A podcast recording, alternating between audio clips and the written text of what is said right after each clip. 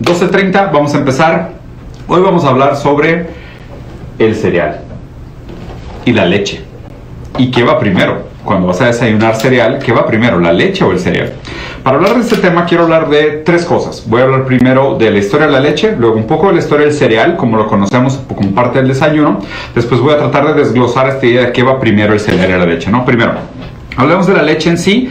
Hace 150 mil años, sí, hacer este tipo de análisis. Hace 150, hace 150 mil años eh, todavía el consumo de leche solo se hacía por los infantes menores de 6 a 7 años, porque todavía no teníamos, eh, más bien, todavía no teníamos unas glándulas, unas enzimas eh, que nos ayudaban a desdoblar el azúcar que existe en la leche que viene en forma de la lactosa. Entonces, cualquier persona que fuera mayor a 7, 8 años de edad, hace 150 mil años, que consumiera leche de cualquier tipo, eh, tenía una enfermedad. O sea, vomitaba, tenía diarrea, se sentía mal, le daba inflamación crónica, lo cual todavía le pasa a mucha gente que tiene lo que llamamos intolerancia a la lactosa.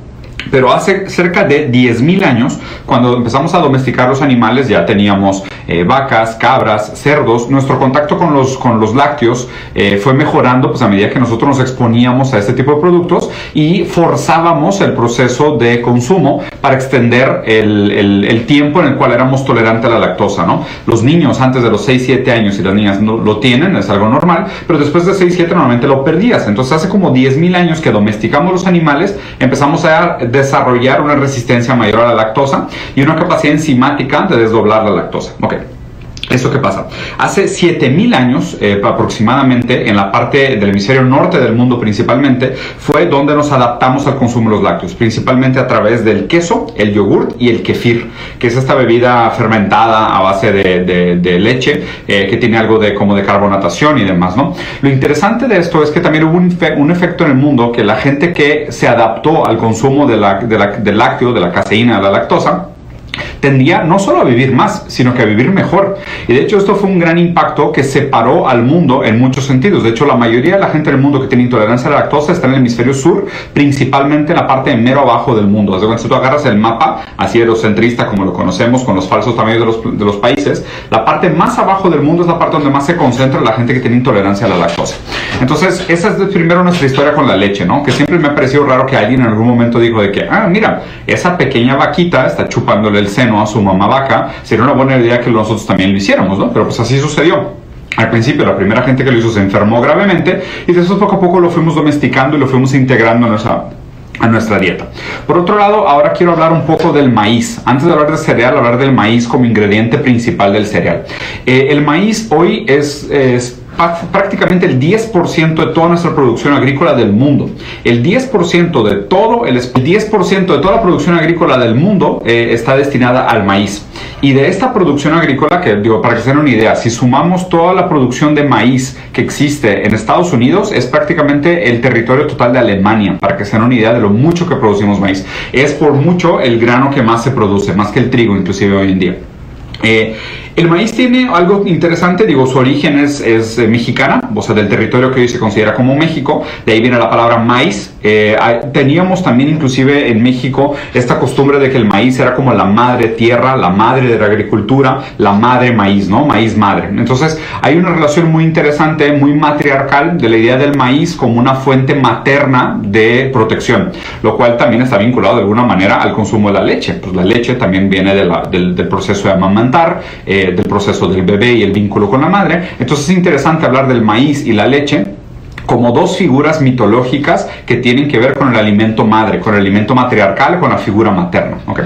Hablando específicamente, entonces recuerden, 10% de todo lo que se produce en la agricultura del mundo es maíz hoy en día, y de ese, de, ese 10% de la agricultura del mundo, la ruptura es 40-60. 40% del maíz que se produce es para consumo humano y el otro 60%, que es la mayoría de la producción del maíz, son para otras cosas, como por ejemplo alimentar ganado, producción de carne, otros productos como cornstarch, como high fructose corn syrup, o sea, productos derivados del maíz, ¿no? Que son diversos, inclusive para textiles, para combustibles en algunos países. Entonces es bien interesante. El maíz realmente ha dominado nuestra agricultura eh, desde que se fomentó. Otro punto importante es que después de la Segunda Guerra Mundial, eh, a través del, eh, nitrato de amonia, eh, pudimos incrementar por mucho nuestra capacidad productiva del maíz, lo cual aceleró no solo los tiempos de producción, sino que permitía que produciéramos maíz prácticamente todo el día. Aumentar nuestra producción de maíz eh, tuvo una serie de, consecuencias e impactos interesantes. Primero, eh, permitió que bajara el costo de la alimentación del ganado, lo cual permitió que bajara el costo del consumo de carne animal y también creó muchos otros derivados en sí por propia, por esta aseveración, ¿no? Pero también tuvo obviamente consecuencias negativas. Las consecuencias negativas es que este sulfato de amonio pero nitrato de amonia contamina la tierra, eh, depleta de la tierra de algunos minerales específicos, contamina las aguas, crea una serie como de repercusiones y sobre todo por los problemas que son altamente conocidos como el monocultivo, ¿no? Entonces, bueno, entonces maíz madre, leche materna, entonces eh, un poquito el contexto, ¿no? Ahora hablando específicamente de la historia del cereal. Eh, el cereal empezó, digo, para esto hay que remontarnos a 1860 en Estados Unidos, con una época donde la gente tenía serios problemas de salud con la alimentación. Digo, la verdad es que veníamos comiendo bastante mal, empezaron como estos grandes sedentarismos de eh, las primeras sociedades industrializadas y la gente se alimentaba de cerdo, whisky, café, realmente comía muy mal, tenía muchos problemas de salud, gota, eh, obesidad, enfermedades de la sangre, enfermedades del hígado, o sea, enfermedades graves, ¿no? Entonces, pues empezaron muchas modas y tendencias sobre la salud. Una de ellas eh, fue una moda creada por un doctor llamado Dr. James Caleb Jackson que se llamaban los spas acuáticos o los water spas, ¿no? Donde lo que trató de hacer fue hacer como una serie de dietas que tuvieran que ver con una mejora de alimentación para mejorar la calidad de vida de la gente. Entonces eh, tenía dietas a bases de agua, eh, sistemas de ejercicios, eh, restricciones alimenticias y el uso del cereal, ¿ok? Este primer doctor hablaba de que pues obviamente los, los, las, tenía que ver mucho con la hidratación del cuerpo y lo que estaba dentro del intestino tenía que ver con tu inflamación, el hecho de que se engordaras se percibía de alguna manera como un tipo de inflamación en esa época todavía, ¿no? Eh, la primera invención del cereal la hizo este doctor porque lo que trató de hacer fue como un apelmazado de maíz molido, de granos molidos y en un formato muy denso de fibra eh, que se podía consumir. El problema es que el resultado de este cereal era una barra muy dura y muy densa y muy pesada de cereal, que son las barritas de cereales que conocemos hoy, pero todavía más duras y todavía más pesadas. ¿De dónde viene la costumbre de comer cereal con leche? Que estas barritas eran tan duras que lo que el doctor eh, James Caleb Jackson recomendaba era que te llevaras la barrita a tu casa, la dejaras remojando en leche durante la noche para que se hidratara y se suavizara y te la comieras al otro día en la mañana. Entonces de ahí viene realmente la costumbre de comer cereal con leche. La idea era comer cereal, pero el cereal era demasiado duro, demasiado pesado, demasiado seco, demasiado eh, indigerible, por decirlo así. Entonces la idea era dejarlo remojando en leche toda la noche para que el siguiente día tú te lo pudieras comer de una manera más suave y más digerible. ¿okay? Entonces de aquí viene un poco del contexto histórico del consumo cereal. Era una barra dura seca de cereal que se tenía que remojar en cereal toda la noche para que el siguiente día te pudieras comer el cereal suave. Entonces esto fue en 1860, ¿no?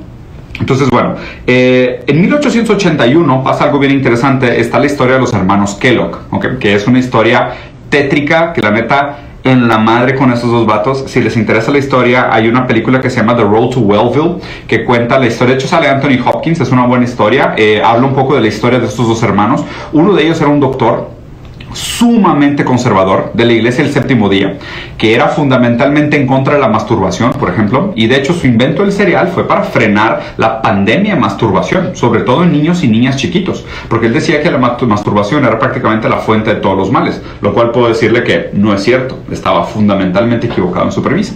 Pero el caso es que este doctor sumamente conservador, inclusive eugenético, él estaba a favor de catalogar las personas por castas como si fueran perros, o sea, obviamente era sumamente racista.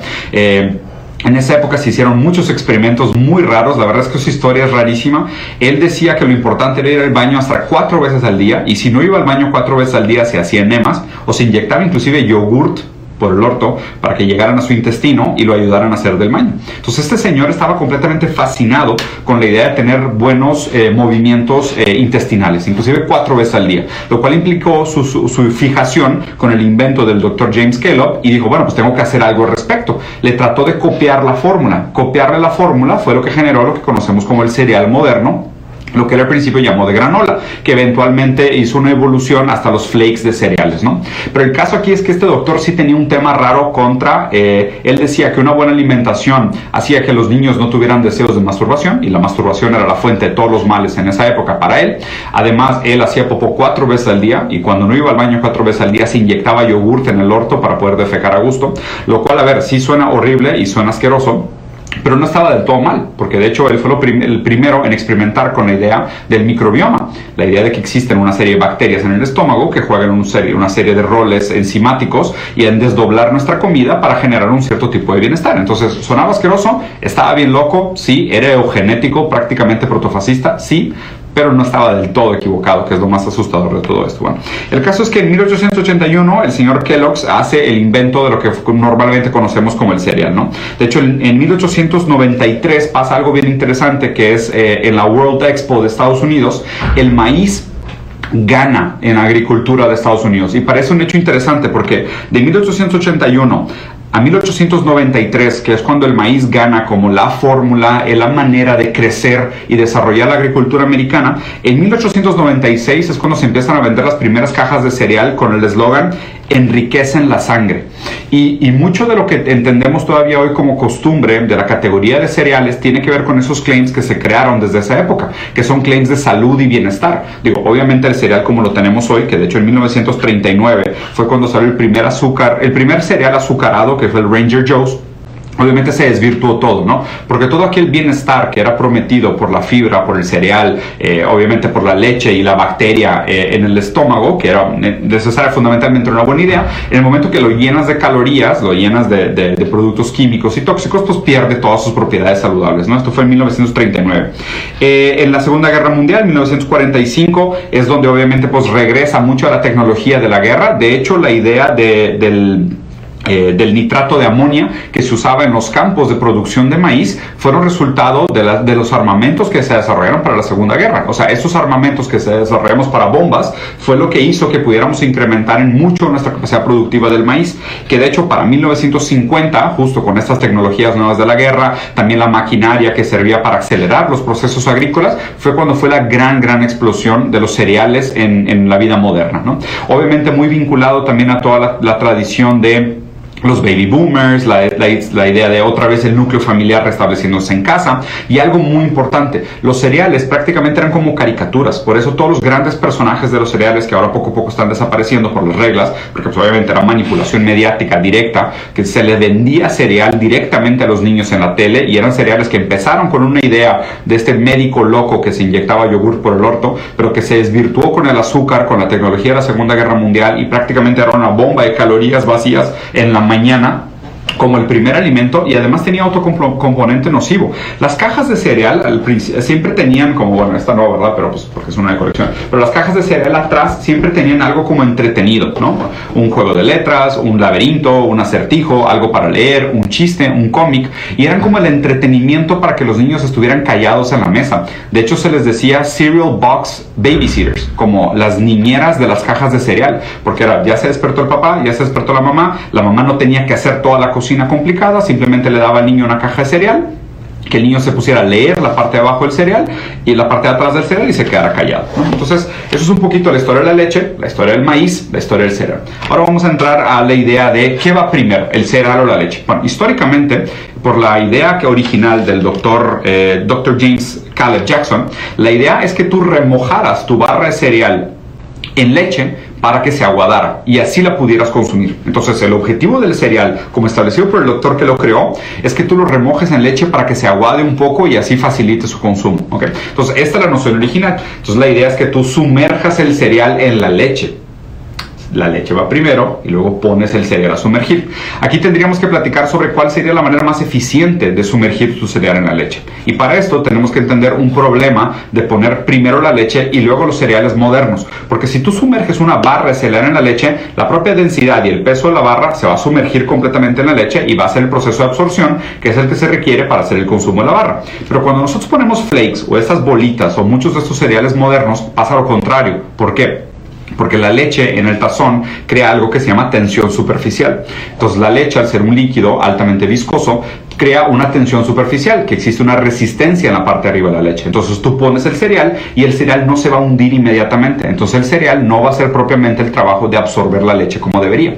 Entonces lo que deberías de buscar para cumplir la función histórica, que es el primer criterio de éxito que estamos juzgando, para cumplir el criterio histórico, del doctor Caleb Jackson, sería poner primero el cereal, después humectarlo con leche hasta que llegara a la textura deseable para su palatabilidad y luego adelante para el consumo. Entonces, ese sería el criterio histórico de qué es lo correcto. Sería primero cereal, luego remojarlo en leche y luego consumirlo. ¿Por qué? Porque el objetivo es solo remojar el cereal lo suficiente para aumentar su palatabilidad y su facilidad de digestión. Entonces, ese es el criterio histórico. Segundo criterio, el criterio de proporcionalidad. El criterio de proporcionalidad sería cuando una persona se va a servir un cereal con leche, existe, y ahí sí cae mucha subjetividad, lo que tú prefieres. ¿Prefieres más la leche o prefieres más el cereal? Si te gusta mucho la leche, a lo mejor te gusta pocas bolitas o pocos eh, granitos de cereal y mucha leche en cada uno de ellos. ¿no? Entonces, para ti, pues ahí sí, sí caeríamos en criterio completamente subjetivo de qué tanto deberías de poner leche o poner cereal.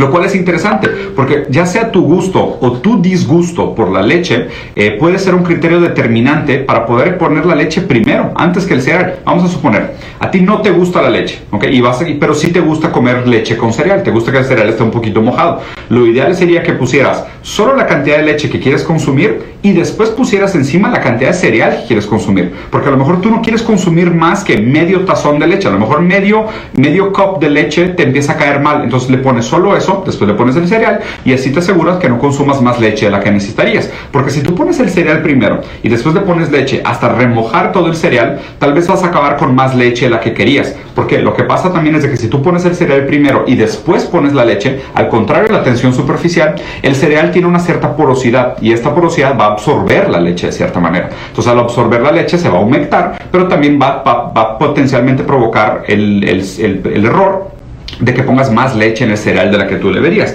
Entonces es el segundo eh, criterio, que es el de proporcionalidad. El tercer criterio es el de eh, crujencia contra suavidad. ¿okay? Para algunas personas la textura del cereal es lo más importante, entonces tendrías que determinar si para ti lo importante es que el cereal mantenga su cierto nivel de crujencia y tenga solo un poco de humectación, que es lo que a ti te parece agradable como palatabilidad, o a lo mejor hay otras personas que van a decir, no, a mí me gusta mi cereal completamente remojado lo cual me parece bastante enfermo, pero seguramente hay gente así. Entonces está bien, si prefieres tu cereal sumamente remojado, está bien. Lo que puedes hacer es agregar más leche o permitir más tiempo de soaking o de remojamiento para el cereal en el líquido eh, lácteo. El último criterio sería el criterio de, construccionista o el, el, criterio de contexto verbal. Y para hacer una deconstrucción verbal, aquí lo que estamos diciendo es que vamos a comer cereal. Entonces, el centro de la experiencia es el cereal, no la leche. Entonces, por lo menos tendrías que partir de una proporcionalidad donde la mayoría sea es cereal en el platillo y no leche, ¿no? Porque si tienes un platillo que es 70% leche y 30% cereal, no estás comiendo cereal, estás comiendo leche con cereal. Si estás comiendo realmente cereal, tendrías que partir de la premisa que tenga menos leche que cereal, ¿no? Además, aquí falta lo último que es determinar que si se hace de manera estática, o se mezcla, ¿no? Porque tú podrías hacer exactamente el mismo proceso que hablamos al principio que tiene un problema de la tensión superficial, que es poner la leche, ponerle el cereal encima, el cereal va a flotar, no se va a mezclar bien, pero ¿qué tal si lo revuelves con la cuchara? Y la gente dice, no, pero es que también se sacrifica parte de la practicidad de comer un cereal, porque parte chida de comer un cereal es que simplemente viertes dos cosas en un plato, empiezas a comer y listo. Nadie revuelve su cereal con la leche, o sea, eso sí me parece todavía más enfermo que poner la leche antes que el cereal. Y el último criterio interesante que me parece que es algo que podría romper muchos de estos debates, es decir, puedes servirte los dos al mismo tiempo y así vas midiendo realmente las proporcionalidades de las dos cosas. Entonces me parece que eh, el criterio histórico, eh, como lo, lo, determinó el doctor eh, Caleb, deberíamos de poner la leche primero poner el, cereal a remojar y después tirar el exceso de leche, lo cual supongo que bastante gente hace. En el criterio eh, subjetivo, perspectivista, que tiene que ver con la palatabilidad, habría que determinar dos factores, si te gusta el cereal crujiente o si te gusta el cereal más aguado, y el segundo es si te gusta la leche o te gusta realmente el cereal y qué tanto puedes disfrutar de las dos cosas, ¿no? Entonces, ese es el criterio subjetivo.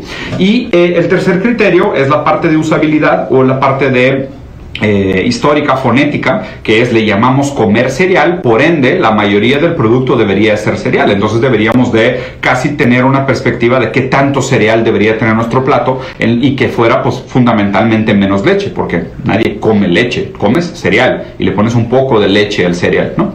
Pero bueno, Espero les haya gustado. Eh, fue un breve resumen histórico del maíz, la leche, el cereal y qué va primero la leche, el cereal. La verdad es que tenía bastantes ganas de, hacer este tipo de contenido un poco más casual.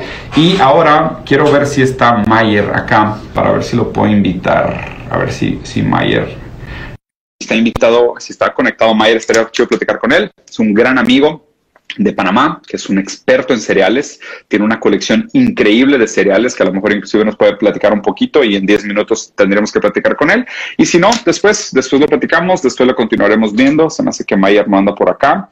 Eh, no, no está conectado. Pues bueno, la vamos a dejar por aquí. Prometí que iba a ser corto, fueron 20 minutos. Espero les haya gustado.